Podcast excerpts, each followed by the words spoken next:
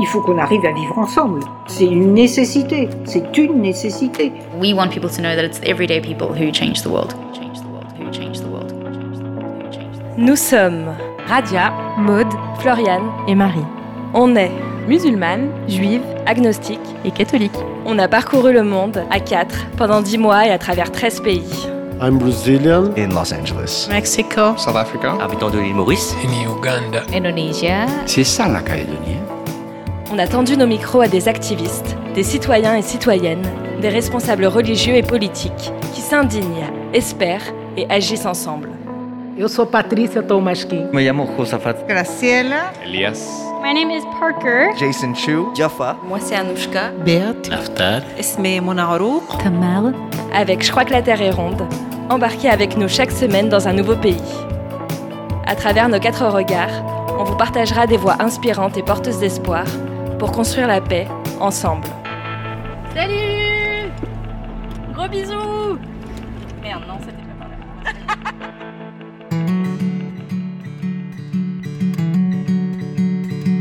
Salut Et comme on dit ici, voilà Moi c'est Radia et aujourd'hui on vous emmène au Rwanda. Le Rwanda c'est un tout petit pays aux mille collines, enclavé en Afrique australe entre le Burundi, la République démocratique du Congo, la Tanzanie et l'Ouganda. C'est un pays très dense et à la terre très fertile. Ce petit pays il a vécu le pire.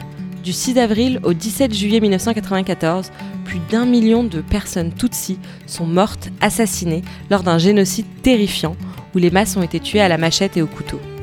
Les Hutus radicalisés ont mis à mort en quelques semaines une grande partie de la population Tutsi. D'une durée de 100 jours, ce génocide est l'un des plus rapides de l'histoire et est celui de la plus grande ampleur quant au nombre de morts par jour. Un génocide d'après l'ONU, ça veut dire qu'il a été commis dans l'intention de détruire, en tout ou en partie, un groupe national, ethnique, racial ou religieux. Il s'agit d'une véritable machine de guerre mise en place par un appareil d'État pour exterminer une partie de la population. Alors, après une telle horreur, après un tel massacre, on s'est demandé comment le pays s'est relevé. En effet, aujourd'hui, le Rwanda, c'est une puissance qui est stable dans une région très instable, une économie prospère, une société qui avance. Alors comment est-ce que le Rwanda a construit cette cohésion sociale et comment a-t-il fait pour construire la paix et surmonter son histoire? On est parti à la rencontre des actrices et des acteurs de paix. On a compris au fur et à mesure qu'il a fallu mettre en place un processus en plusieurs étapes qui est encore en cours aujourd'hui pour vraiment reconstruire pierre par pierre la cohésion sociale. Les étapes sont les suivantes, la justice d'abord, les processus de guérison et de réconciliation ensuite, le travail de mémoire et enfin l'indispensable travail de prévention. Le premier pas pour la reconstruction de la cohésion sociale, c'est les questions de justice. Comment faire pour que les crimes ne restent pas impunis? Quel système de justice est-ce que le Rwanda décide de mettre en place? Est-ce que c'est un système traditionnel, classique, restauratif, transitionnel?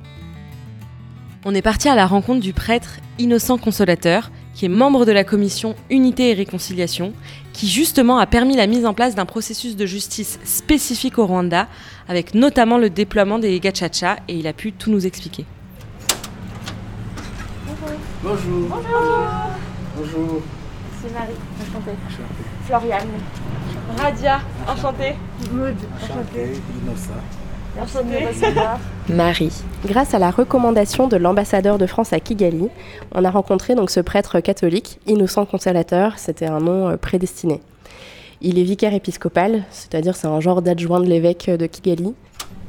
Voilà, j'ai deux endroits à vous de choisir. Il y a ici Ok. et ici. Et il nous a reçus à son bureau, nous expliquant qu'il avait passé la matinée avec le Conseil œcuménique du Rwanda et que du coup c'est pourquoi il portait un col romain aujourd'hui, mais que c'était pas à son habitude. Après avoir apprivoisé le micro, car euh, ben, il redoutait d'être euh, moins concentré sur ses propos, et on le comprend, et réajusté ses lunettes, il nous a détaillé son rôle pendant 13 ans dans la Commission nationale pour l'unité et la réconciliation. Radia. Donc il nous a vraiment expliqué en détail un peu euh, les différentes justices qui ont pu être euh, mises en place. Et moi, ce qui m'a marqué, euh, c'est qu'il a tout de suite dit la première chose qu'on a mis en place, vraiment, dès que le génocide était terminé, juste avant de mettre en place tout le système de justice, c'est d'abolir la peine de mort. Et j'avais jamais pensé à ça avant. Enfin, je sais pas si vous, vous y avez déjà pensé, mais dans un contexte de violence extrême, de crimes de masse et de génocide, le fait que la première chose à faire, c'est l'abolition de la peine de mort, je trouve que c'est vraiment un premier coup de frein euh, à la violence, un premier coup de frein à l'enlèvement de la vie, pour remettre en fait dans l'esprit des gens que le plus important, c'est juste la vie humaine. Et donc j'ai trouvé ça vraiment euh, très fort qui nous partage ça. Il fallait se remettre au travail, mais avec quels moyens Rien. Il fallait se donner, essayer de transcender ce qui s'est passé, de se dépasser, et puis travailler. Il fallait pas se venger, parce que le mal par le mal, c'est pire encore. Floriane. Moi, j'ai été euh, bien sûr super émue par cet entretien, mais ce que je retiens aussi, c'est euh, la lucidité et l'humilité du père innocent consolateur. Il nous a beaucoup parlé euh, du pardon, mais euh, il reconnaît que même si c'est un idéal que le peuple veut suivre, que les gens ont adhéré à cette route, comme il dit, il y en a quand même qui avancent plus vite que d'autres et c'est normal, les gens font comme ils peuvent et à leur rythme. Le chemin est encore long, mais on a adhéré à cette route. Il y en a qui avancent plus vite que les autres, il y en a qui avancent moins, il faut les comprendre. On va essayer de les aider, de leur donner du courage pour qu'ils puissent se relever parce qu'on ne supporte pas de la même manière les mêmes événements ou des événements différents. Mode. Ouais, comme toi, euh, Flo, euh, moi j'ai été vraiment marquée par cette importance qu'il a donnée au pardon euh, pour reconstruire la société rwandaise. Il disait tout le temps, le pardon, c'est pas l'oubli, c'est pas l'oubli des crimes. Le pardon, c'est vraiment un acte qui peut paraître un peu scandaleux. Tu pardonnes à quelqu'un qui a fait une horreur absolue, qui a tué peut-être ton frère, ta mère, son voisin. Et du coup, il mettait vraiment de l'importance dans le pardon, mais il reconnaissait aussi son caractère difficile et, euh, et que le pardon, c'est pas donné à tout le monde et que c'est un effort euh, continuel. Le pardon, c'est pas oublier. Donc, je commence pour dire ce qui n'est pas pardon. C'est pas innocenter le coupable. Le pardon, ça ne veut pas dire que les choses redeviennent comme avant. Marie. Ouais, dans les propos euh, de Innocent, vraiment, enfin, on captait que le Rwanda, c'était un phénix, quoi. C'était vraiment le pays qui renaît de ses cendres. C'était vraiment la nuit complète le Rwanda avait sombré dans l'obscurité totale, c'était la mort. On se demandait si le pays survivrait encore.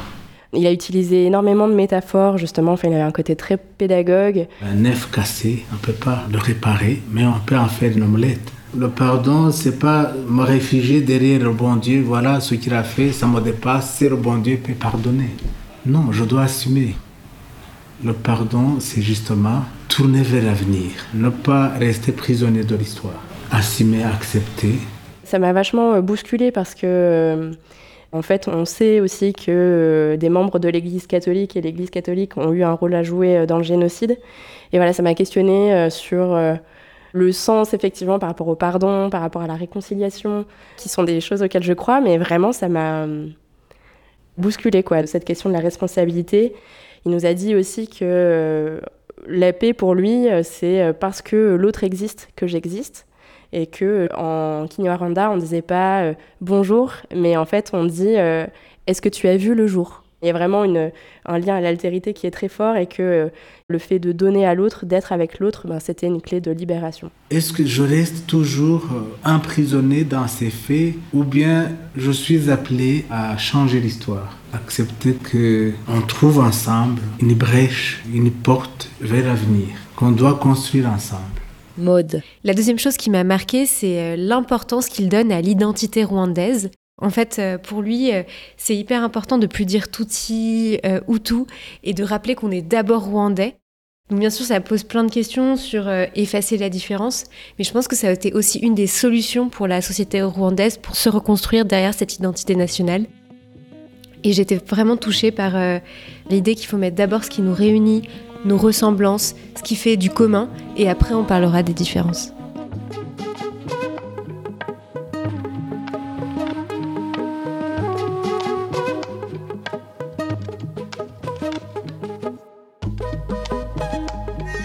Cette commission, de laquelle a fait partie euh, Père Innocent Consolateur, a donc mis en place un système de justice on aimerait vous le partager et mieux vous l'expliquer avant de vous parler du prochain entretien. Maud, est-ce que tu peux expliquer vraiment de manière globale euh, un peu le système de justice qui a été mis en place?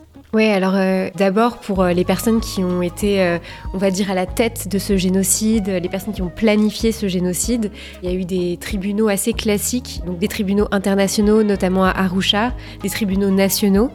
Et de l'autre côté, bah, il a fallu juger tous ces tortionnaires, donc il y avait plus de 100 000 tortionnaires à juger, plus de 100 000 bourreaux. Et le Rwanda s'est posé et s'est dit mais comment on va faire pour juger autant de gens, pour reconstruire un pays qui est en cendres, enfin il y a tout qui a été détruit, comment on reconstruit ce pays? Ils ont utilisé un procédé qui était assez ancestral, c'est quand il y avait un conflit dans un village, ils mettaient les deux protagonistes sur l'herbe, sur un gazon. Donc c'est euh, le nom gachacha, ça vient de cette idée de rassembler les gens sur l'herbe. Les gachacha, ce sont des tribunaux euh, populaires utilisés dans les villages et euh, comment ça se passe? Bah, On prend les deux protagonistes, la victime et le bourreau. Chacun et chacune raconte son histoire, raconte son vécu. Et si le bourreau demande pardon, reconnaît les faits, sa peine va être diminuée. Donc c'est un processus qui est un processus de justice euh, restaurative. On s'intéresse vraiment aux conséquences du crime, à la relation entre la victime et le bourreau. Ça aide vraiment euh, les personnes aussi euh, à sortir de cet engrenage de la haine. Et c'est un processus qui met en avant l'écoute de chaque partie.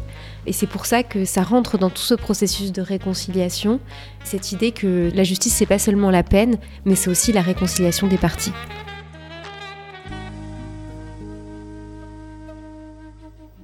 Floriane. On a donc rencontré Viateur. Il a 58 ans, une moustache et une couronne de cheveux crépus autour de sa calvitie. Il nous a chaleureusement accueillis dans ses bureaux. Aujourd'hui, il est directeur exécutif des scouts au Rwanda, mais il a été juge dans ses gachachas. Je me suis investi dans tout ce qui était tribunal gachacha. J'ai beaucoup travaillé et je suis fier d'avoir vraiment aidé dans ce processus.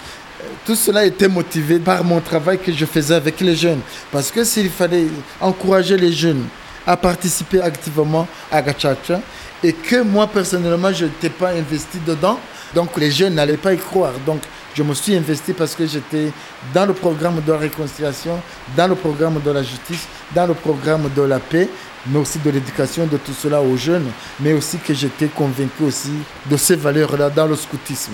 Radia. Viateur, il nous expliquait que dans son rôle au sein des Gachachak, il a été à la fois juge et témoin.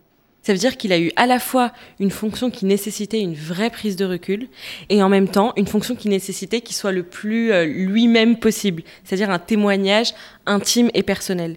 Et je trouve que par ce récit, on comprend vraiment la force de la justice restaurative et la justice transitionnelle. La justice restaurative étant de mettre en face à face, en lien, euh, les personnes bourreaux et les personnes victimes. Et la justice transitionnelle, c'est quand tout le monde dans une société a été bourreau et victime. Et dans ces cas-là, on doit tous et toutes prendre des rôles et des fonctions différentes pour soigner un peu euh, tous les nœuds et toutes les violences qui ont été commises. Et c'est vrai qu'il nous racontait de, manière différente quand il a été juge et quand il a été témoin. Et je trouvais que ça montrait une euh, image assez juste de cette justice.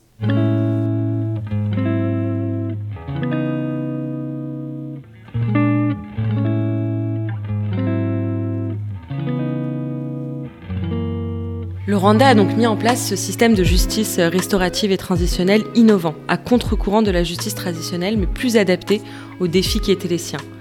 Rendre la justice pour un nombre très important de personnes le plus rapidement possible. La justice permet de reconnaître la victime et le bourreau, et en cela, elle est le premier pas vers la réconciliation. Il faut donc qu'un processus de guérison un peu, euh, de réconciliation véritablement, prenne le relais. Alors on est allé voir comment est-ce que dans la société civile, on a travaillé sur les questions de penser et soigner les blessures du génocide. Et ces pratiques de réconciliation, on continue toujours avec Viateur, qui nous a parlé des camps scouts qui ont eu lieu juste après le génocide. Mode. Après le génocide, Viateur, il a mis en place des camps scouts, des camps de jeunes, avec des rescapés, des bourreaux, des réfugiés, qui se sont rencontrés et ont échangé.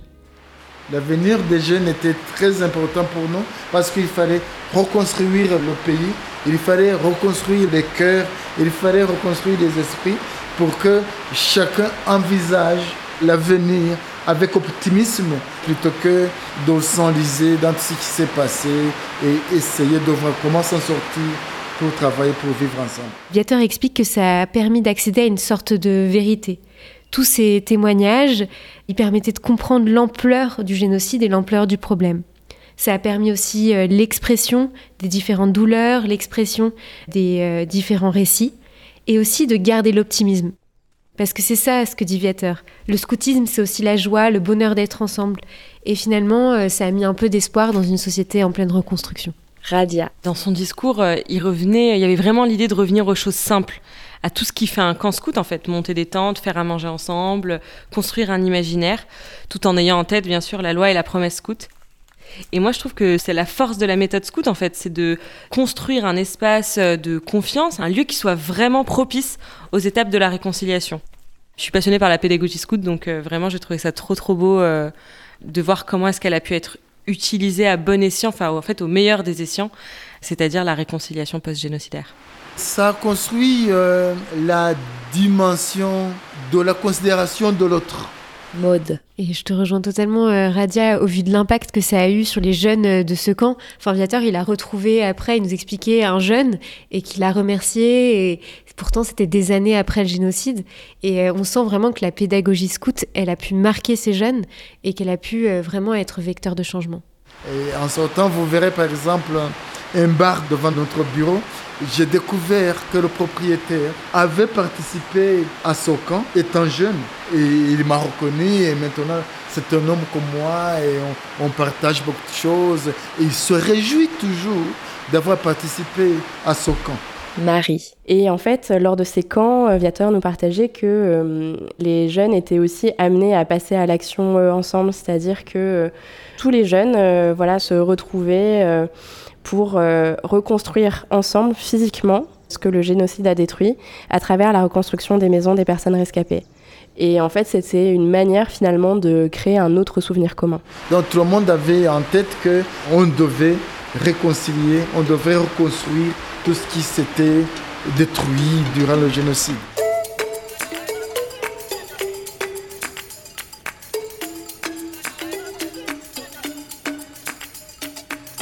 On comprend donc que ce camp scout a été essentiel hein, pour beaucoup de gens qui ont connu le génocide, pour beaucoup de jeunes. Et on se demande comment est-ce que le Rwanda a pu reconstruire une unité à l'échelle nationale. On est allé voir donc une initiative qui a mobilisé tout le territoire rwandais, mais surtout le monde religieux. notre bureau. Salam alaikum. salam. Salam alaikum. Vous êtes les bienvenus. On enlève nos chaussures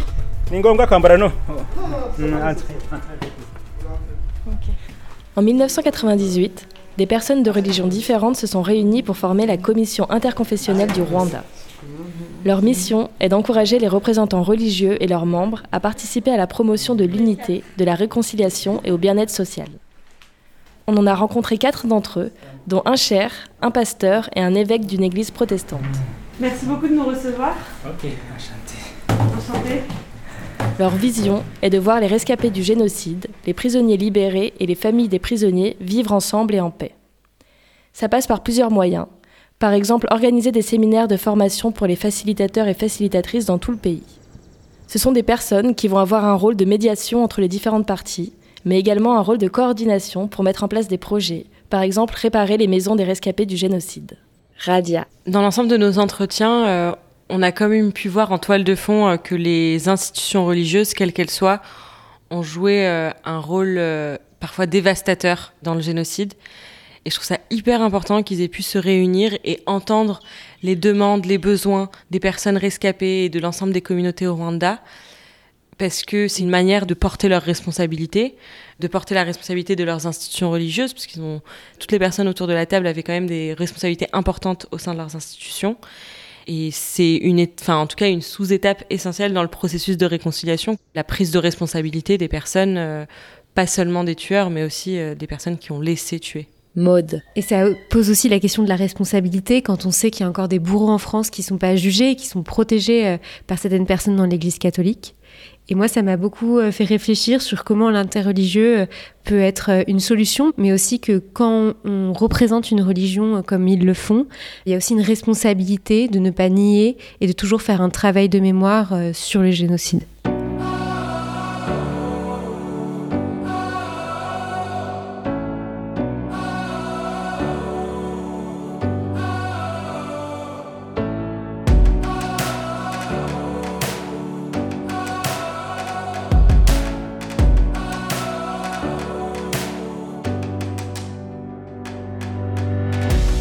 Ces camps scouts, cette commission, ont donc contribué à reconstruire l'unité, par la parole, par l'échange, par euh, l'étude du contexte, l'étude des besoins. L'enjeu ensuite, c'est de pouvoir prévenir. Comment est-ce qu'on fait euh, quand les nouvelles générations arrivent pour complètement retirer l'idéologie de la société, enfin changer l'idéologie de la société tout entière? Alors on est allé rencontrer euh, l'association Oumuseke qui forme à la culture de paix. Marie. Oui, une autre actrice de la réconciliation, c'est Jacqueline. Je m'appelle Jacqueline Ouimana, j'ai 65 ans. Elle voulait devenir soignante et a été enseignante. Elle a quitté Kigali pendant trois mois, puis est revenue après le génocide en travaillant à la réunification des familles, des enfants perdus avec euh, différentes organisations non gouvernementales internationales. C'est à travers les témoignages qu'elle décide de tout faire pour que cela ne recommence pas, en utilisant l'éducation. Parce que je, on parlait, on disait ce qu'on a vécu pendant le génocide. Et moi, à chaque fois, je demandais conseil, je disais, qu'est-ce qu'on peut faire pour que ça ne recommence pas? Elle crée alors l'association Umuseke, au nom très symbolique puisque ça signifie à la fois ligne rose du matin, donc qui sépare la nuit du jour, à la fois boire, c'est-à-dire aussi euh, partager, dans ce qu'elle nous disait, et également le roseau, c'est-à-dire euh, cette euh, plante qui est souple et qui plie mais ne rompt pas. Avec une équipe de pédagogues, elle a mis en place des ateliers dans les écoles en plusieurs sessions qui s'intitulent Sentier de la paix. Et par le jeu et les images, l'animateur ou l'animatrice crée une réflexion sur l'identité, la citoyenneté, le comportement, autour de thèmes comme l'exclusion, les droits, la loi, la responsabilité et l'engagement. Ça commence par un point d'interrogation. La paix, c'est quoi? Le groupe actuel, c'est 67 personnes. Ils sont nombreux, mais chacun a sa définition. Floriane. j'ai adoré qu'elle prenne le temps de nous montrer chaque affiche de son atelier. Euh, moi, ça m'aidait à me projeter et à m'imaginer à quoi ressemblaient euh, ces ateliers. Et en plus, les illustrations étaient super belles. Mode. C'était beau euh, de voir qu'elle se battait par les images et qu'elle essayait de déconstruire tous les préjugés et toutes les idéologies néfastes. Moi, ce qui m'a particulièrement euh, touchée, c'est que euh, elle a bien expliqué toutes ces méthodes euh, pour endoctriner les enfants, pour endoctriner les jeunes, les adultes, pour qu'ils participent à un génocide, et notamment la technique du bouc émissaire. C'est en fait désigner une communauté du doigt et de dire cette communauté, elle est responsable pour tous les maux de la société. Quand je te regarde qu'on est différent, je me dis et je commence à préjuger, à généraliser, à dire tous ils sont comme ça, tous les Européens, ça doit être comme ça. et ça, ça aboutit toujours au bouc émissaire. Elle expliquait aussi que cette euh, technique du bouc émissaire, elle passait par les mots. Les Hutus utilisaient le mot Iandi, qui veut dire cafard, pour parler des Tutsis. Et c'est comme ça que, peu à peu, par les mots, ils ont réussi à endoctriner les jeunes pour qu'ils tuent euh, voisins et euh, leurs amis. Ça m'a vraiment marqué quand je me dis, bah, en fait, un génocide, euh, c'est pas juste un temps précis, c'est aussi tout un avant, un avant déshumanisant. Marie. Et le travail de Jacqueline, c'est d'éveiller l'esprit critique, de donner la capacité aux jeunes de demander le changement, de participer à la construction de la société, justement de montrer qu'il faut réfléchir, agir sur tout ce qui peut influencer notre vie. Et euh, un mot, une expression qu'elle a utilisée euh, par rapport à sa définition de la paix, c'est que euh, la paix, c'est dans le comportement. La paix, je vais définir ça comme un combat de tous les jours, tous les jours, même dans les petites choses. Mode. Et le comportement, pour elle, c'était hyper important parce qu'elle disait, en fait, quand je fais mes ateliers, l'objectif, c'est aussi de changer euh, tous les comportements de mes élèves. Que un élève ait un comportement violent, c'est aussi ça qui va contribuer à la guerre, au, au meurtre, au crime de masse. Et donc, si on change chacun et chacune les comportements des gens autour de nous, c'est ça qui peut faire avancer vers la paix.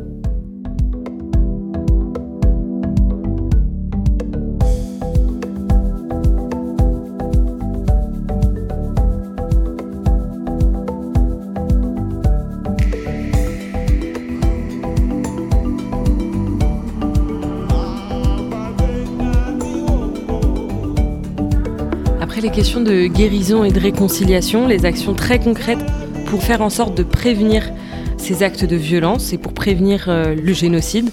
Il y a la question de la mémoire qui est absolument essentielle de se reposer comme question. Il ne faut pas arrêter de regarder le passé. et c'est ainsi qu'on est allé à la rencontre d'organisations qui font ce travail de mémoire. C'est parti On est donc allé à la rencontre d'une des associations les plus connues du Rwanda, Ibuka. Mode. Donc on a rencontré Naftal de l'association euh, Ibuka. Ok, merci. Moi c'est Naftal. Hmm. Naftal, c'est un rescapé du génocide et euh, il a passé sa vie à travailler euh, pour cette association. Ibuka en français ça veut dire Souviens-toi, mémoire et justice et l'association elle a trois missions. Tout d'abord, le travail de mémoire par euh, les documents d'archives, donc ils gardent dans des grandes salles toutes les archives, mais aussi ils permettent aux chercheurs et chercheuses d'avoir accès à ces euh, archives et de pouvoir travailler dessus. Ils ont mis en place de nombreux mémoriaux et des temps de commémoration, notamment un temps très important en avril où tout le Rwanda se retrouve pour commémorer euh, le génocide. Le deuxième axe de leur travail, c'est la justice. Ils ont aidé les rescapés du génocide en France et au Rwanda à pouvoir avoir accès à la justice. Vraiment, en 1994, les survivants du génocide avaient cette soif de la justice et ils méritaient une voix pour faire la plaidoirie auprès du gouvernement et auprès de la communauté internationale.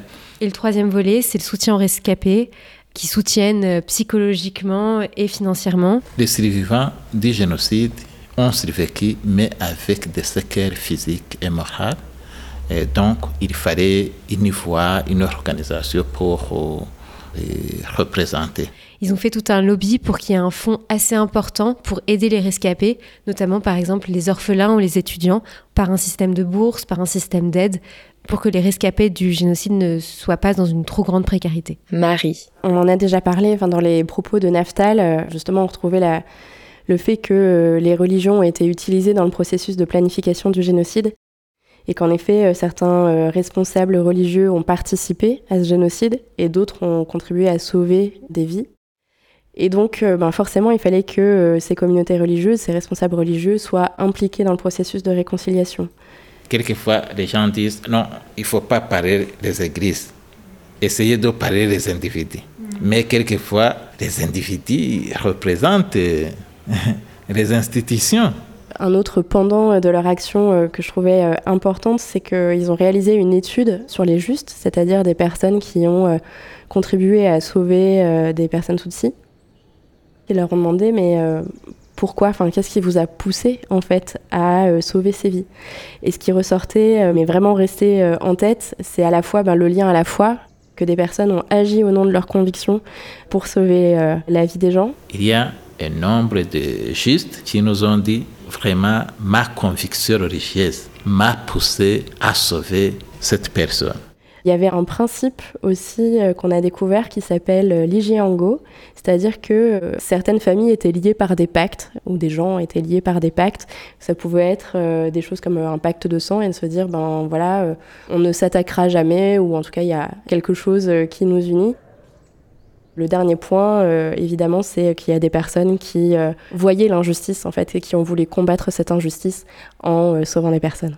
D'autres pouvaient te dire j'ai sauvé les gens parce que j'étais convaincu que c'est l'injustice. Je voyais ça comme injustice. Les Tutsis n'ont rien fait. Mode. Naftal racontait qu'il a dû convaincre un par un les leaders religieux pour qu'ils prennent part à ces euh, commémorations, que c'était pas chose aisée. Et au départ, euh, ils voulaient pas forcément euh, venir et pas forcément participer. Et en fait, c'est par la hargne, par la détermination de, Naftal et tant d'autres à Ibuka que ce deuil national en avril, il est possible et que ce deuil, il peut rentrer dans un processus de travail de mémoire et qu'aujourd'hui, il n'y a pas de personnes qui nient, ou s'il euh, y en a, elles sont très très minoritaires, les effets et euh, la vérité du génocide. Radia. Une autre chose qui nous a dit justement en, nous parlant des événements euh, du deuil national en avril, c'est euh, l'importance que tout le monde, absolument tout le monde y participe. Et quand on pense euh, aux pratiques mémorielles en France, on a un peu l'impression bah, que c'est pour faire plaisir aux petits vieux qui ont fait la guerre, enfin c'est un peu de loin l'instrument étatique qui s'occupe de la mémoire en France aujourd'hui, c'est l'ONAC, c'est l'Organisation nationale des anciens combattants. Personne n'en a entendu parler, c'est dans le ministère des Armées. Et euh, là, il y a cette importance de dire, ben non, c'est pas euh, juste pour faire plaisir à quelques personnes. Il faut que tout le monde le ressente dans sa chair. Il faut que tout le monde fasse ce deuil national. Sinon, c'est un échec. C'est vraiment ce travail de mémoire sera collectif ou ne sera pas. Et je percevais vraiment ça dans les propos de Naftal, où il insistait vraiment pour que tout le monde, tout le monde fasse mémoire. Tu ne peux pas dire que tu es engagé dans la lutte contre le génocide et son idéologie sans préserver la mémoire. On a fait beaucoup de choses, mais il y a encore autre chose à faire. Il faut continuer, continuer, éduquer les gens pour que nous puissions vivre dans une société sans aucun cas d'idéologie génocidaire.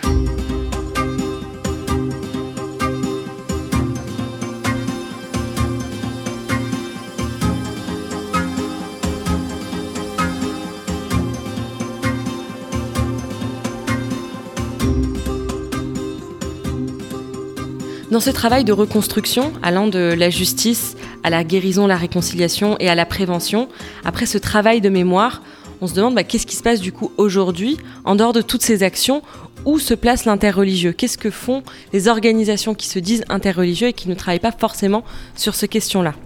It's this house? Yeah. Okay. I hope we will walk. Okay, no Okay, problem. perfect. Pleasure, perfect.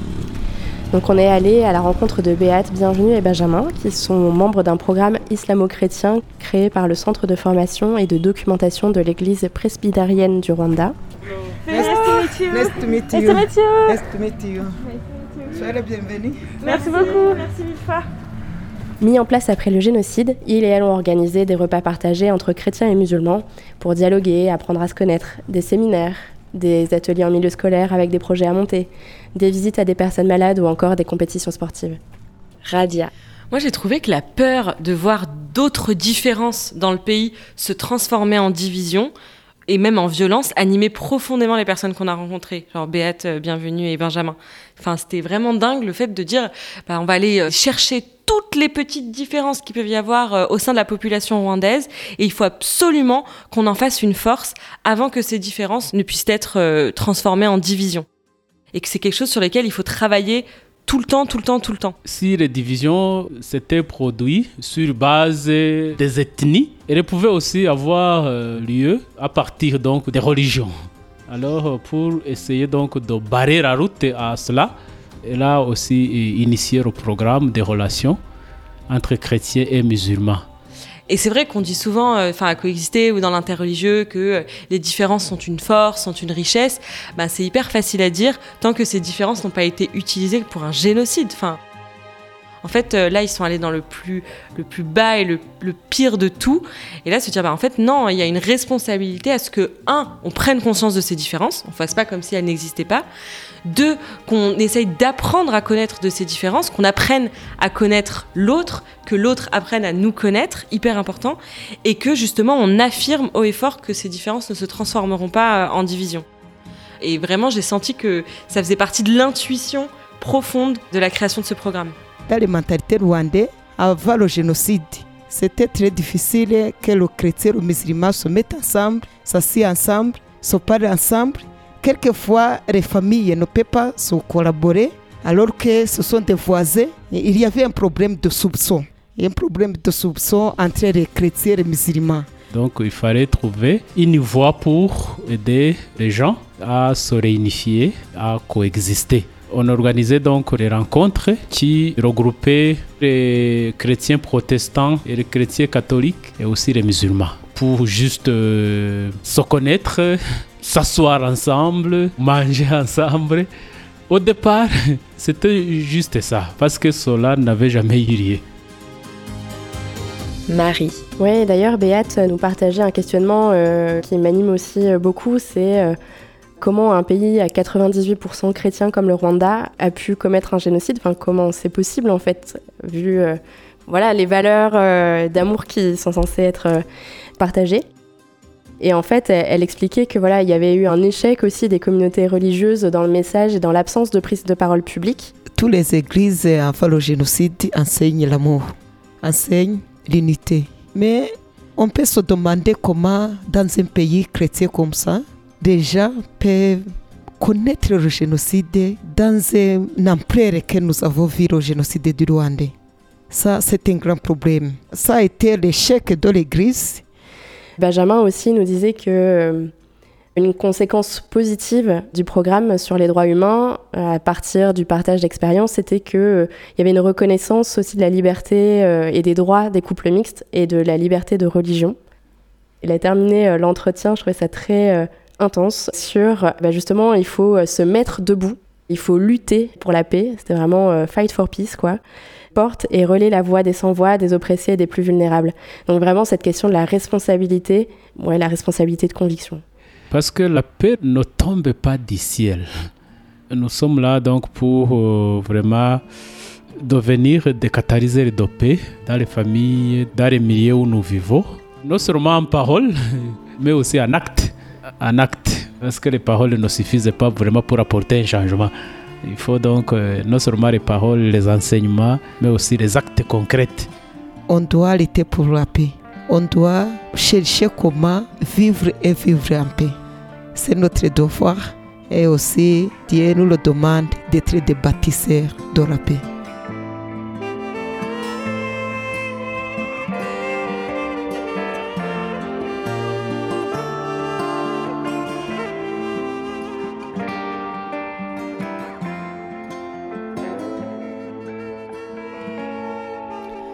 Donc l'interreligieux, pour avoir un poids dans la prévention, c'est un véritable travail du quotidien. Et d'ailleurs, on va encore parler d'une initiative de Viateur, comme quoi euh, il nous a partagé beaucoup de choses, notamment sur son action de terrain pour construire cette société rwandaise juste et inclusive. Floriane. Et oui, Viateur, pour renforcer la cohésion sociale au Rwanda aujourd'hui, donc en tant que directeur exécutif des scouts au Rwanda, il intègre l'interreligieux, l'interconvictionnel euh, dans le mouvement. Par exemple, il travaille avec chaque communauté religieuse pour mettre en place un programme éducatif sur la religion de chaque scout. Il disait qu'il a été récemment euh, reçu par le Moufti du Rwanda, par exemple. Et pour lui, le scoutisme, c'est vraiment un espace euh, contre toute la haine, où tous les jeunes vivent l'aspect multiconfessionnel, d'ouverture à l'autre et de respect. L'interreligieux, c'est vivre avec des gens de différentes confessions, mais vivre en harmonie. Mais pour arriver à cette harmonie-là, il faut travailler, il faut éduquer les jeunes, il faut éduquer les adultes, et il faut faire découvrir des choses. Mode. Ce qui m'a impressionné dans toute la pédagogie scout dont Viateur parlait, c'est l'importance qu'il a donnée aux défis d'aujourd'hui. L'écologie, le féminisme, l'inclusion des personnes handicapées. On voit bien que euh, Aujourd'hui, au Rwanda, tous les défis mondiaux, ils sont aussi présents et que Viator, il en a hyper conscience et que toute sa pédagogie, tous ses jeux, ils sont aussi liés à ces défis euh, d'aujourd'hui. Et ce que je trouve très important, c'est l'importance qui est mise au Rwanda pour le bénévolat. Au Rwanda, il y a une journée euh, qui est un bénévolat euh, obligatoire par mois qui s'appelle l'Umuganda. Et au sein d'un quartier, les habitants vont se réunir pour agir pour leur quartier. Donc ils vont réparer une route, ils vont euh, créer un jardin partagé et après ils vont prendre un pot tous ensemble. Et euh, ce bénévolat euh, obligatoire, bah, il permet de créer de la cohésion sociale au sein d'un quartier. Il permet euh, aussi de créer du lien avec des personnes qui ne se seraient peut-être pas rencontrées sans ce bénévolat et d'agir ensemble pour le bien commun. Alors euh, bien sûr, ça me fait réfléchir. Euh, un bénévolat obligatoire dans plutôt un système autoritaire, euh, ça fait bien sûr réfléchir. Et je pense qu'on ne peut pas nier l'intérêt de ce bénévolat obligatoire, mais aussi on ne peut pas nier le fait que c'est aussi un oxymore de dire bénévolat et obligatoire.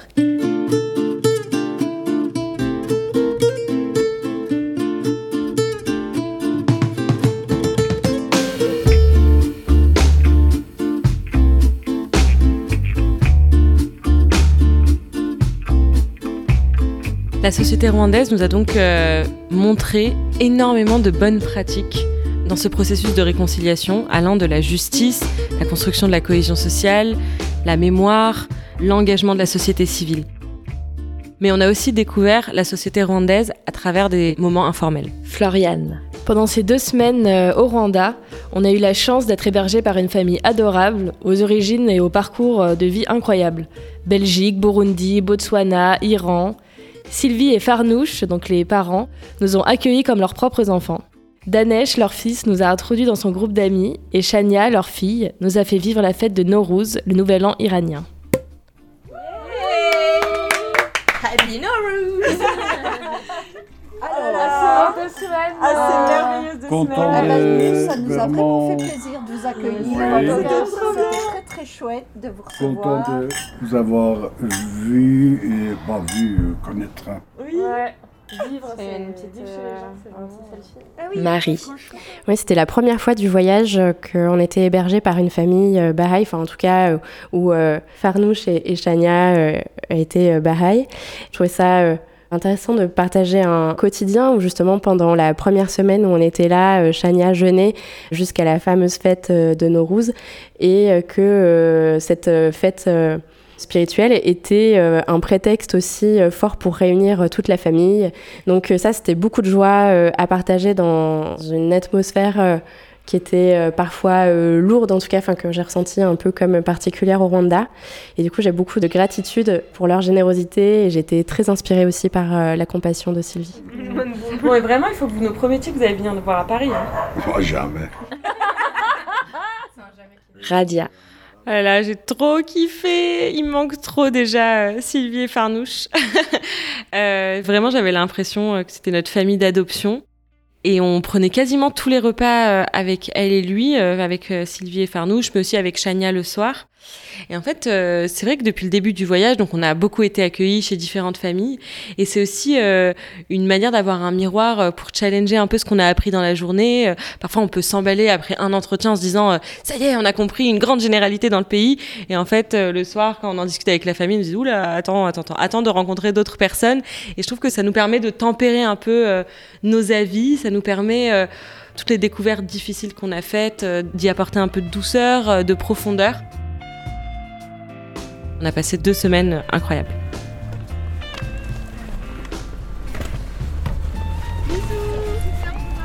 Oui, moi aussi. Ça y est. Vas-y, ouvre la Je suis méga triste. Ouvre la fenêtre, Maud. Comment je fais? Je sais pas. Appuie sur le bouton. Gros bisous. J'espère qu'on la verra.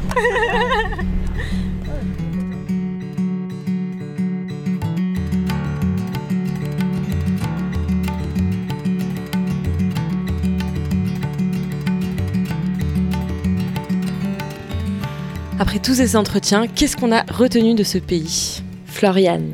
Moi, j'avoue que ce pays m'a complètement bouleversée. Genre, vraiment, découvrir une résilience pareille de la part de tout un pays après un génocide aussi récent, euh, ça m'a paru surréaliste et en fait, pourtant, c'était là, euh, juste en face de nous. Je crois que c'est d'ailleurs ce qui rendait optimistes euh, les activistes qu'on a rencontrés, c'est que oui, il reste du travail à faire, mais quand on voit tout le chemin parcouru déjà, on peut être qu'optimiste.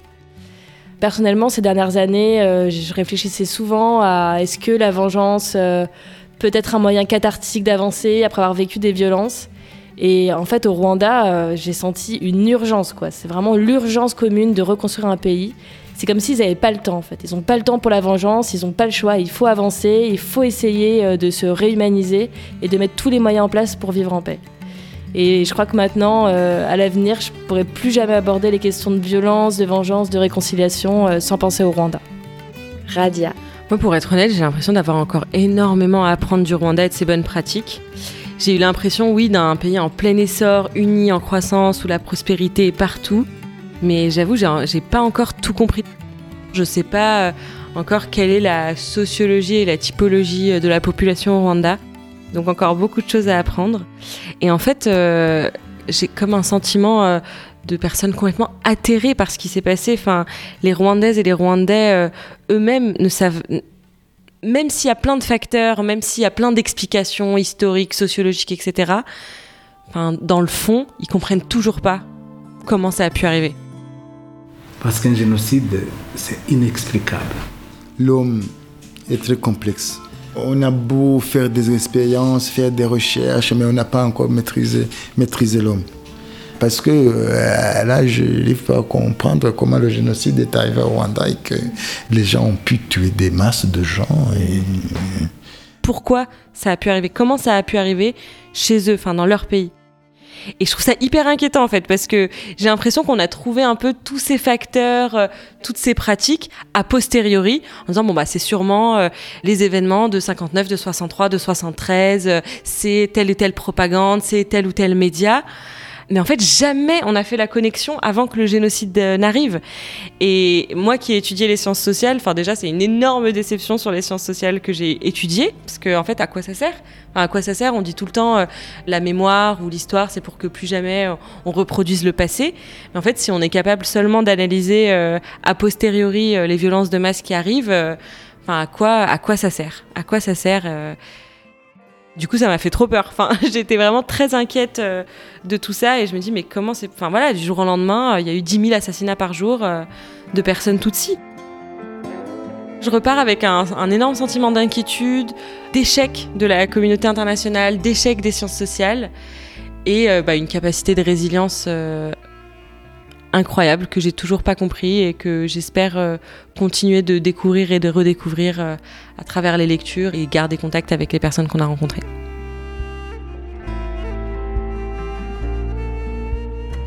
Maude. Je te rejoins totalement, euh, Radia, euh, sur ce que tu as dit sur euh, l'échec euh, de l'explication totale euh, de ce génocide.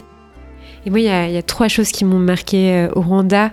D'abord, je pars du Rwanda avec l'idée que le génocide, il aurait pu être évité. L'idée qu'il y a eu des alertes, des alertes euh, qui venaient euh, de plein de gens pour la communauté internationale, pour la France, pour la Belgique, et qu'en fait, personne n'a écouté ces alertes. Donc ça, c'est vraiment euh, ce que je retiens aussi, c'est la responsabilité de la France, de la communauté internationale et le silence de l'OUA, l'organisation de l'Union africaine. La deuxième chose que je retiens, c'est le pouvoir des idéologies, le pouvoir euh, de la pensée, euh, de la propagande sur les masses. Quand on était au mémorial, il mettait vraiment en avant euh, tous ces articles dans le journal Kangoura, ces articles racistes sur les populations Tutsi, mais aussi la radio des Mille Collines, et enfin, ce que je retiens aussi de positif du Rwanda, c'est l'avancée sur le droit des femmes. Ils ont créé un système unique avec des centres donc, qui s'appellent Isangé pour les femmes qui ont subi des violences. C'est des centres quasi révolutionnaires où on trouve euh, un soutien psychologique, médical et juridique. Et je pense que c'est euh, un apprentissage que j'ai du Rwanda, c'est que euh, aujourd'hui ils sont en avance sur beaucoup de sujets et notamment le droit des femmes. Marie. Ouais, c'est vrai que c'est un pays que j'attendais euh, d'étudier avec impatience. Aussi parce que je crois que la première fois ou les premières fois que j'ai entendu parler du Rwanda, c'était à la télé quand j'avais 6 ou 7 ans, justement par rapport aux questions du génocide, et c'est quelque chose qui est resté. Quand on est arrivé, euh, j'ai d'abord été euh, frappée par euh, les paysages magnifiques. Enfin, vraiment, ces mille collines sont incroyables. Mais j'ai été après rattrapée par un sentiment un peu étrange, en fait. Enfin, je venais avec à la fois une envie de comprendre ce qui s'était passé et ce qui se vivait actuellement, et en même temps, c'est comme si euh, je voulais pas réaliser, enfin que les choses étaient presque trop proches pour que je puisse intégrer la réalité de ce génocide qui a été euh, ultra rapide, et en même temps cette résilience qui a été ultra rapide. C'est comme si euh, cette notion de temps là, ça me dépassait.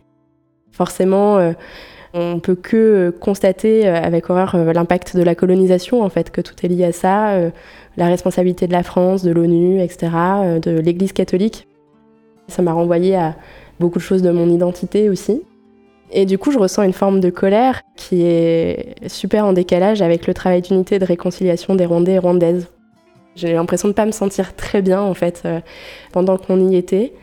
Et euh, je crois que j'ai beaucoup de choses à, apprendre encore. On nous a répété plein de fois, euh, en fait, euh, il fallait continuer à vivre, on n'avait pas le choix, on n'avait pas le choix.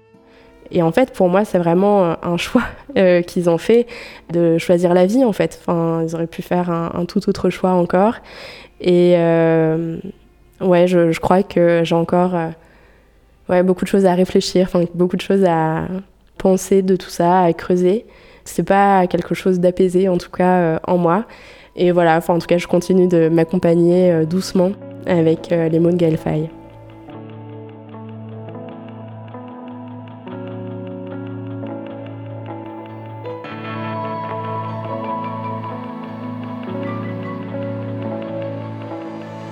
Rwanda en chiffres, c'est aussi Une visite du mémorial du génocide de Kigali et du mémorial du camp Kigali. Une visite spontanée de l'église de la Sainte Famille et d'une mosquée du quartier Nyamirambo. Un café avec Haïdé, Ibrahim, Nissa et Ahmed, une famille de la communauté Baha'i. une messe catholique. 10 heures de préparation de notre étape en Israël et Palestine. 13 heures de bus. 14 points de vue sur les mille collines. et l'anniversaire de Marie.